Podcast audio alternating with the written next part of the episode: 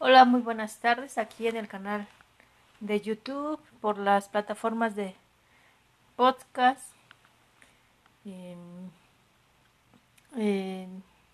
la página de Facebook. Pues un gusto estar aquí con ustedes compartiendo la palabra de Dios. Vamos a entrar ah, en la lectura de Carta de los Hebreos, capítulo 9, versículo de 2 al 3 lo puedo leer del versículo del 2 corrido hasta el 14, para que no vayan haciendo tantas pausas. Buenas tardes a los que ya están conectados. Espero que se esté escuchando bien. Hermanos, en la antigua alianza el santuario estaba dispuesto de tal manera que en una primera tienda, llamada el lugar santo, se hallaban el candelabro y la mesa con los panes sagrados, separada por un velo, había una segunda tienda llamada el lugar santísimo. Al lugar santo entraban los sacerdotes todos los días para celebrar el culto. Pero al lugar santísimo entraba una vez al año el sumo sacerdote, él solo, llevando consigo sangre de animales para ofrecerla en expiación por sus propios pecados y por los del pueblo. Ahora bien, cuando Cristo se presentó como sumo sacerdote que nos obtiene los bienes definitivos, penetró una sola vez y para siempre en el lugar santísimo, a través de una tienda que no estaba hecha por mano de hombres ni pertenecía a esta creación. No llevó consigo sangre de animales, sino su propia sangre, con la cual nos obtuvo una redención eterna porque si la sangre de los machos cabríos y de los becerros y las cenizas de una ternera, cuando se esparcían sobre los impuros, eran capaces de conferir a los israelitas una pureza legal, meramente exterior, cuanto más la sangre de Cristo purificará nuestra conciencia de todo pecado, a fin de que demos culto al Dios vivo, ya que a impulsos del Espíritu Santo se ofreció a sí mismo como sacrificio inmaculado a Dios, y así podrá purificar nuestra conciencia de las obras que conducen a la muerte, para servir al Dios vivo. Palabra de Dios. Te alabamos, Señor.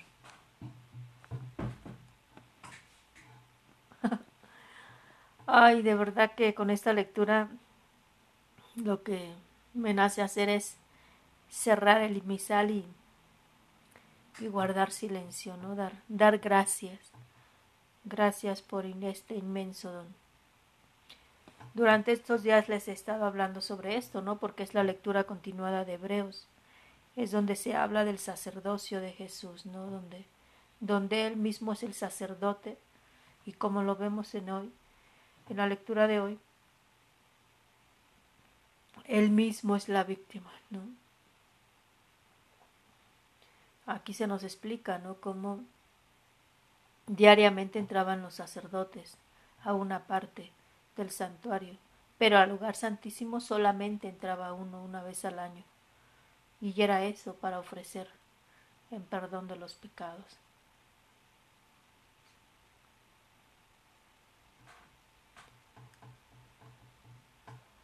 Fíjense que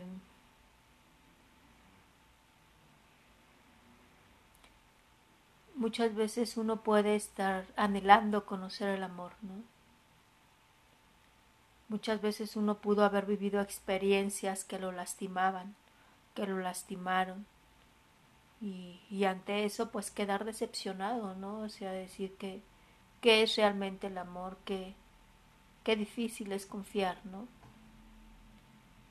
Y contemplar, meditar esta lectura es verdaderamente contemplar el amor.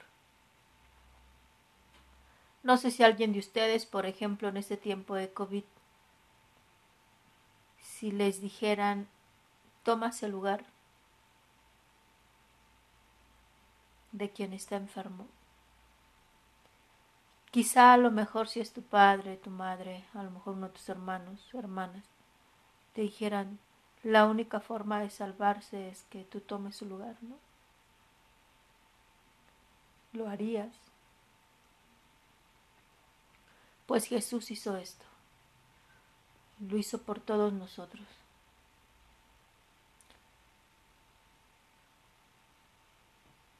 Dice, no llevó consigo sangre de animales, sino su propia sangre con la cual nos obtuvo una redención eterna. Y, y yo te invito a que puedas mirar tu vida, como cómo está tu vida, qué traes en lo profundo. Y que puedas saber que, que hay uno que entregó su vida por ti. Hay uno que, que te ha amado hasta el extremo de, de ofrecer su propia vida se ofreció a sí mismo como sacrificio inmaculado a Dios y así podrá purificar nuestra conciencia de las obras que conducen a la muerte para servir al Dios vivo. Muchas veces nos da miedo hablar de esto, ¿no? Nos da miedo hablar en pleno año 2021 del pecado. Nos da miedo hablar de de que porque hay que poner límites a lo que estamos viviendo. No nos gusta hablar de normas, de reglas. Sin embargo, no nos damos cuenta de muchas veces del gran vacío que llevamos dentro. Y como otras veces yo les he dicho, em, la, la enfermedad del, del siglo es la depresión, la tristeza. Y, y, a fin de cuentas es por el vacío, por, por todo lo que llevamos dentro.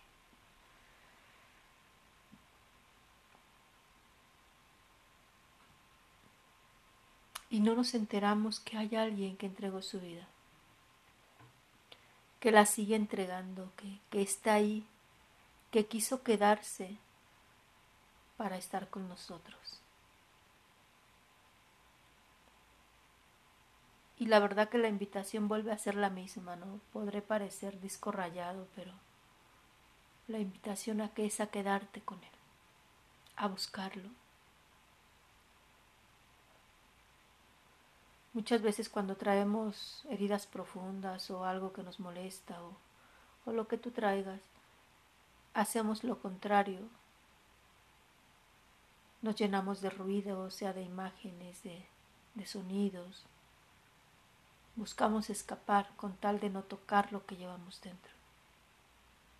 Y la invitación está muy clara. A silencio y, y ve a buscar al que sabes que te ama, al que sabes que entregó su vida por ti. Y como otras veces te he dicho, no busques entenderlo con la cabeza porque un amor así no se entiende con la cabeza, se experimenta y se vive. Haz tu tiempo de silencio, quédate. Si te es difícil ir a su presencia eucarística, quédate en silencio y, y búscalo dentro de ti, que nosotros somos templo de Él. Hazlo por lo menos, inicia a hacerlo por por curiosidad, ¿no? por decir, bueno, ¿y esta monja por qué insiste tanto en esto? Hazlo por curiosidad y encontrarás respuesta. Encontrarás que de lo que te hablo es de una presencia real, de alguien que está ahí, de alguien que, que, que va más allá de que le cumple reglas. Hemos entendido mal nuestra religión, hemos entendido mal nuestro seguimiento de Cristo.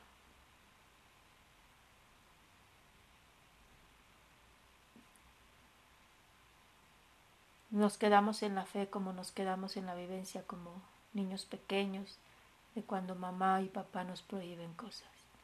No alcanzamos a entender lo que ellos persiguen realmente. Y hasta que estamos grandes, gente adulta, empezamos a entender, ¿no? Es cuando empezamos a decir cuánta razón tenía papá, cuánta razón tenía mamá, ¿no? Pues yo te invito a que hagas esta experiencia, a que busques momentos de silencio. Balbuceale a Dios. háblale. Aunque de repente no sepas a quién estás hablando, como te lo digo, vuélvelo a hacer por experimento. Y encontrarás ahí una gran sorpresa. Quizá no sepas tampoco cómo meterte a la Sagrada Escritura. Empieza así, con las lecturas que nos da la Iglesia en el día a día. Esto pretende ser las reflexiones. Créanme que a mí me ha impactado mucho darme cuenta cómo mucha gente se pierde buscando encontrar una respuesta, buscando encontrar el lleno a sus vidas,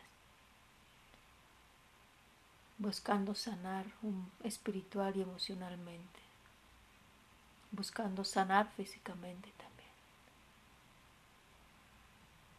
Cuando sientas que hay algo que, que te sobrepasa, que, que tú dices, no puedo con esto, acércate a Él. Acércate a Él como a, la persona que más confianza le tengas.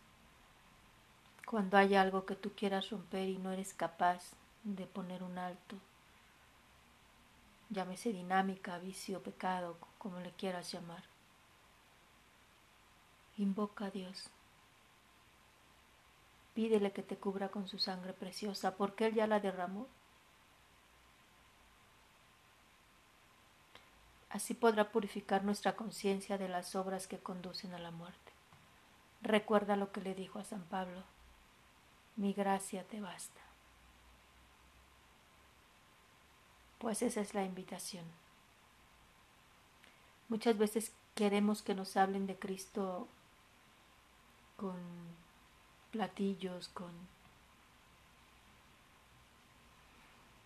con música estrendosa, con con cosas que nos hagan sentir mariposas en la panza. Perdón por la expresión. Y no estoy en contra de ellos. Pero creo que buscar a Cristo es,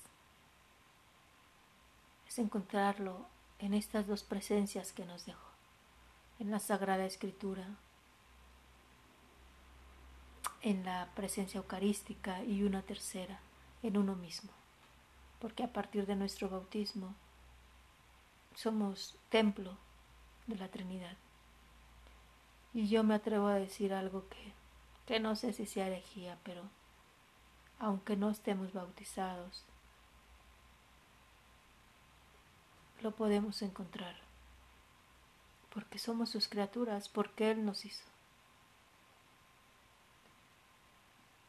Atrévete a dar este paso, el, el mundo está sediento. Cada uno de nosotros estamos sedientos de Dios sin darnos cuenta. Ora, ora por todos los que están sufriendo esta pandemia, para que lo que estén viviendo no se pierda, que el medio de su aislamiento, el medio de su sufrimiento, puedan encontrar a Dios, puedan encontrarlo se dejen encontrar por Dios.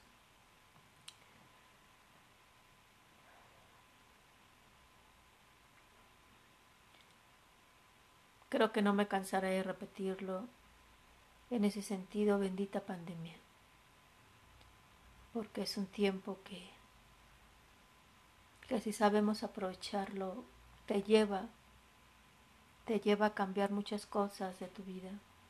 Te lleva, te lleva a un encuentro profundo contigo. Y por supuesto te lleva a un encuentro profundo con Dios. Quieras o no, eh, creyente o no, creo que todo esto nos, a fin de cuentas, nos lleva a darnos cuenta que lo que siempre hemos escuchado, que, que nuestra vida aquí es temporal y nuestro verdadero sentido está en más allá. No tenemos cómo demostrarlo, no tenemos cómo describirlo, no sabemos, es un misterio de fe. Pero así como no podemos explicar realmente cómo es que estamos en esta vida, y estamos, somos una realidad, así no podemos explicar cómo es la otra vida. Pero si existe esta, es que también existe la otra.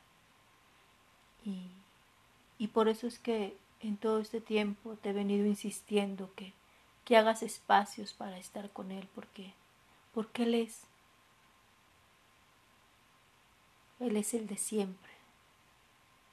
Y somos nosotros los que tenemos que hacer el espacio para encontrarlo. Porque Él siempre se está pronunciando, siempre se está dejando ver. Somos nosotros los que estamos tan llenos de ocupaciones, de, de ruido, de, de tanta cosa, que muchas veces es el quien nos tiene que estar mendigando. ¿Quieres conocer el amor? El verdadero amor está en él. Alguien que, que no le importó entregar su propia vida por ti. Antes de, de que tú lo conocieras, antes de que tú lo amaras. Tu hermana María Guadalupe Ortega Sánchez, religiosa de la Cruz. Nos vemos mañana.